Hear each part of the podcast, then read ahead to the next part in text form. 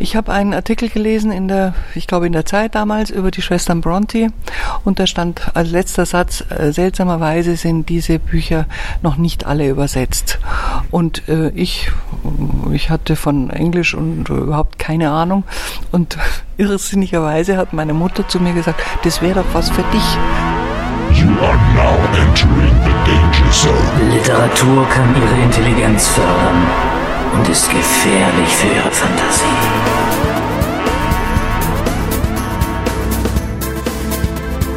Mein Name ist Wolfgang Tischer. Ich bin immer noch in Lech am Arlberg im Hotel Sonnenburg.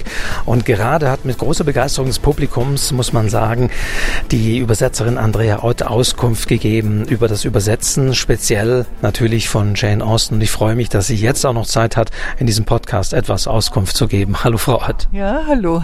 Grüße Sie. Ich fange mal mit einer ganz anderen Frage an, bevor wir auch noch ein bisschen zu Jane Austen kommen. Aber mh, Sie als Übersetzerin, bei Autoren fragt man immer, wie viele Worte schreiben Sie am Tag, schreiben Sie morgens, wie diszipliniert sind Sie? Wie muss ich mir denn bei Ihnen das Übersetzerhandwerk vorstellen? Nehmen Sie sich auch so ein Pensum vor, was Sie übersetzen, oder wie gehen Sie das Ganze an? Ja, das kommt auf den Abgabetermin äh, an. Wenn ich einen strengen Abgabetermin habe, dann, ähm, ja, sagen wir mal 100 Seiten im Monat. Das ist aber schon ziemlich viel, muss ich sagen. Und wenn der Abgabetermin ein bisschen lockerer ist, dann gehe ich es auch lockerer an. Das ist auch ganz angenehm. Wenn man älter ist, hat man es gern ein bisschen lockerer. Und übersetzt man dann immer ein Werk zu einer Zeit oder läuft da auch, laufen parallel auch Übersetzungen? Das äh, gibt's schon ganz selten. Also wenn was Kleines, Kurzes kann dazu, äh, dazwischen geschoben werden, aber in der Regel äh, bin ich an einem Buch dran und bleib auch dran. Wie sind Sie Übersetzerin geworden? So ganz kurz skizziert. Es gibt ja mehrere Zugänge, wie man, wie man das äh, wird. Wie war das bei Ihnen? Ich habe einen Artikel gelesen in der, ich glaube in der Zeit damals über die Schwestern Bronte und da stand als letzter Satz, äh, seltsamerweise sind diese Bücher noch nicht alle übersetzt. Und äh, ich, ich hatte von Englisch und überhaupt keine Ahnung und irrsinnigerweise hat meine Mutter zu mir gesagt, das wäre doch was für dich. Und dann habe ich ein das hat in mir rumort und dann habe ich in den nächsten Tagen zufällig irgendwo mal eine englische Fußnote gelesen in einem deutschen Buch und habe versucht, die zu übersetzen. Und dann habe ich gemerkt, das ist total faszinierend. Ich habe verstanden, was da steht und das muss ich jetzt mit meinen eigenen Worten ausdrücken. Und dann bin ich losgezogen und habe mir einen noch nicht übersetzten Roman von Charlotte Bronte gekauft und ein einsprachiges Wörterbuch, was natürlich völlig verkehrt war, und habe angefangen. Und dann habe ich eine dreijährige Lehrzeit bei Charlotte Bronte gemacht. Nach einem Jahr habe ich bei Manessa einen Vertrag gekriegt, habe ich da ein Kapitel eingeschickt und daraufhin haben sie mir das, den Vertrag gegeben. Ja, und so bin ich dazugekommen und dran geblieben. Das heißt, wenn ich jetzt dem entnehme, nicht Anglistik studiert oder zehn Jahre in, in, England gelebt? Weder noch. Ich bin ja auch völlig unfähig, mich auf Englisch mit jemandem zu unterhalten. Ich kann ja nur lesen, ich kann nicht sprechen. Also es ist schon sehr merkwürdig und es ist eigentlich auch nicht mehr üblich, so ist klar. Alle anderen studieren, studieren auch inzwischen das Übersetzen. Das gab es ja früher auch nicht, hat man Anglistik studiert. Inzwischen äh, ist die das Übersetzen sind Studiengänge, ist ganz klar. Und ich habe, muss ich sagen, im Lauf der nächsten Jahre und Jahrzehnte ganz viele Fortbildungen gemacht und da sind die eigentlichen Augenöffner passiert. Also ich meine, dieses äh, genialische drauf losübersetzen, das äh, ist natürlich keine Lösung. Was setzen Sie für, für Werkzeuge ein? Es gibt auch Software, wo man Satz für Satz das Ganze hat. Äh, wie gehen Sie das an, rein technisch? Ich arbeite halt mit einem Textverarbeitungsprogramm und äh, mit schon mit inzwischen mit Online-Wörterbüchern und ähm, auch diversen Fachwörterbüchern. Aber ich meine, ich lasse das jetzt nicht von irgendeiner KI erstmal Ruhe übersetzen und gehe dann drüber oder sowas. Nö, ich fange an vorne und höre hinten auf. So ungefähr. Da Sie jetzt selbst KI gesagt haben, mhm. be beschäftigt Sie das, ängstigt Sie das, äh, dass vielleicht irgendwann die Arbeit von Übersetzern und Übersetzern gar nicht mehr so benötigt werden oder dass sich die Leute vielleicht an schlechte KI-Übersetzungen gewöhnen? Also für sowas, was ich mache, jetzt diese Klassikerübersetzung oder auch, äh, sagen wir mal, hochwertige Literatur, da habe ich keine wirkliche Angst. Mein Sohn ist Übersetzer von Untertiteln bei Filmen und der hat natürlich Angst. Denn so, wenn es einfach nur heißt, lass uns mal rausgehen auf die Terrasse und eine Zigarette rauchen, das kann die KI auch jetzt schon und sie wird es in ein paar Jahren noch viel mehr können, nehme ich schon an. Nun ist Jane Austen übersetzen natürlich etwas anderes, äh, ganz klar. Wenn Sie solch einen Text übertragen, wie lange feilen Sie da an einem Satz? Ich meine, man kann natürlich etwas in unzähligen Varianten und Nuancen übersetzen. Ähm, lesen Sie erstmal das Werk, äh, versuchen Sie erstmal einen Ton zu finden an so einer Beispielseite, den Sie dann äh, für den Rest einsetzen. Wie muss man sich das vorstellen? Wie gehen Sie das an? Also das mache ich nicht. Ich lese, ja natürlich lese ich das ganze Buch einmal durch, um überhaupt zu wissen, was Sache ist.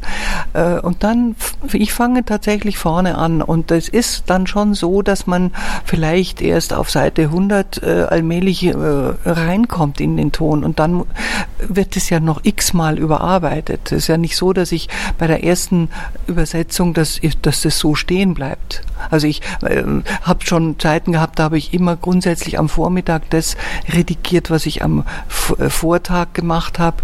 Ähm, es kommt auf die Bücher an, es ist nicht immer gleich, aber auf jeden Fall, ich habe schon ähm, mal nachgezählt, also ungefähr achtmal gehe ich durch über den Text, bis ich ihn dann im Verlag abliefere. Mhm. Wo er dann ja auch nochmal lektoriert ja, ja. und wo es dann auch nochmal eine weitere Runde geht. Ja, ja, unbedingt, ja, ja, klar. Mhm. Sie haben hier auf dem Podium auch klar gemacht, dass äh, vor allen Dingen bei Jane Austen natürlich die Dialoge sehr im Vordergrund stehen und das Gesprochene. Und Sie haben auch gesagt, wenn sich so, wenn Sie das laut sprechen und so eine Mimik sich bei Ihnen einstellt, die genau zu dem Gesagten passt, da, dann stimmt das. Also das ist für Sie so ein Dialogmaßstab, zumindest in der Übersetzung.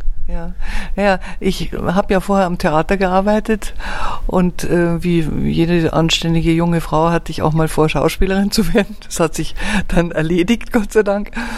Aber äh, ein gewisser theatralischer Blick auf etwas, der ist mir wohl schon geblieben. Und das ist ein Hilfsmittel einfach, dass man äh, mal schaut, wie könnte ich das spielen. Und das muss dann stimmig, stimmig sein. Wir hatten es ja vorher mit der Stimmigkeit. Das ist einfach ein Trick. Also ich sage den Satz und wenn ich dann merke, meine Haltung, meine Mimik stellt sich wie von selber ein, dann ist der Satz in Ordnung. Nun sind Sie mittlerweile natürlich sehr erfahren, aber wie war das am Anfang? Mein Dialog lebt sehr viel. Ich habe auch mit Michael Köhlmeier darüber gesprochen, über ja, den Subtext. Ja. Nun haben Sie gesagt, Sie ja, waren da noch gar nicht so in dieser Sprache dran. Wie haben Sie sich denn diesen Subtext und natürlich dann die Ironie auch erschlossen bei Jane Austen? Ich habe ja nicht mit Jane Austen angefangen. Ich habe mit Charles Bronte angefangen, da gibt's wenig Dialoge. Und da habe ich, mein Gott, ich habe mich richtig durchgebissen einfach. Ich habe drei Jahre gebraucht, bis ich das Buch hatte. Gut, es hatte auch 800 Seiten, das ist für ein Anfängerbuch ein bisschen viel. Aber ja, es ist, es war wie eine Lehrzeit. Und äh, einfach ein Satz nach dem anderen. Bis, erstmal musste ich ihn ja kapieren. Ich meine, ich habe ja, ich habe in der Schule Englisch abgewählt, weil ich das so dick hatte. Ich habe neun Jahre Latein gehabt und fünf Jahre Englisch. Und aber die englische Literatur hat mich immer sehr interessiert. Ich habe es natürlich immer in, Deutsch, in deutschen Übersetzungen gelesen und die hat mich immer sehr fasziniert. Und ich finde auch bis heute, dass die Angelsachsen in ihrer Literatur näher an die Menschen rangehen als die romanischen Autoren. Die romanischen Autoren haben in der Regel mehr Distanz zu ihren Figuren. Das ist ganz eigenartig. Würde man ja nicht annehmen. Ich finde, es ist genau umgekehrt, wie man es auf den ersten Blick annehmen würde. Die Namen, die gefallen sind, kurz äh, lässt für mich darauf schließen, dass Sie überwiegend eigentlich Autorinnen und Autoren übersetzen, die bereits gestorben sind. Ist das richtig? Ja, ja, das ist Gott sei Dank so, denn stellen Sie sich mal vor, ich müsste mit einem Autor auf Lesereise gehen, wo ich doch kein Englisch kann. Also das wäre sehr peinlich. Aber ich bin auch eben in dieser Schublade. Also ich hätte schon ganz gern auch mal den Zeitgenossen übersetzt. Und das ist halt so. Wenn, wenn man äh, irgendwo, ja, ich bin ja auch in einer gewissen Weise anerkannt, was mich sehr freut, aber damit bin ich auch in der Schublade. Und, aber Sie haben auch keine Möglichkeit, natürlich Rücksprache zu halten, wie das vielleicht gedacht und gemeint war mit äh, der Autorin und dem Autor. Das ist wahr, ja. ja. Das ein oder andere Mal bei einem Sachbuchautor habe ich das schon gemacht. Und die haben dann gesagt, doch, machen Sie es doch, wie Sie es wollen. Das ist auch nicht sehr hilfreich. Dennoch fall jetzt äh, Jane Austen, wie nah oder würden Sie sagen, sind Sie jetzt der Autorin gekommen durch äh, ja auch die Briefe und die Romane, die Sie übersetzt haben? Schon sehr nah, finde ich, ja. Also das, ähm, wie nah. Also der Dennis Scheck sagte ja gestern mal, es bleibt immer auf der Sie-Ebene mit ihr. Das würde ich nicht sagen. Ich, äh, sie ist mir sehr vertraut. Er ist mir schon sehr nahe. Auch viel, durch dieses viele Lesen, wenn man ein Buch übersetzt und immer wieder liest und dann ist es, man kennt alles so genau.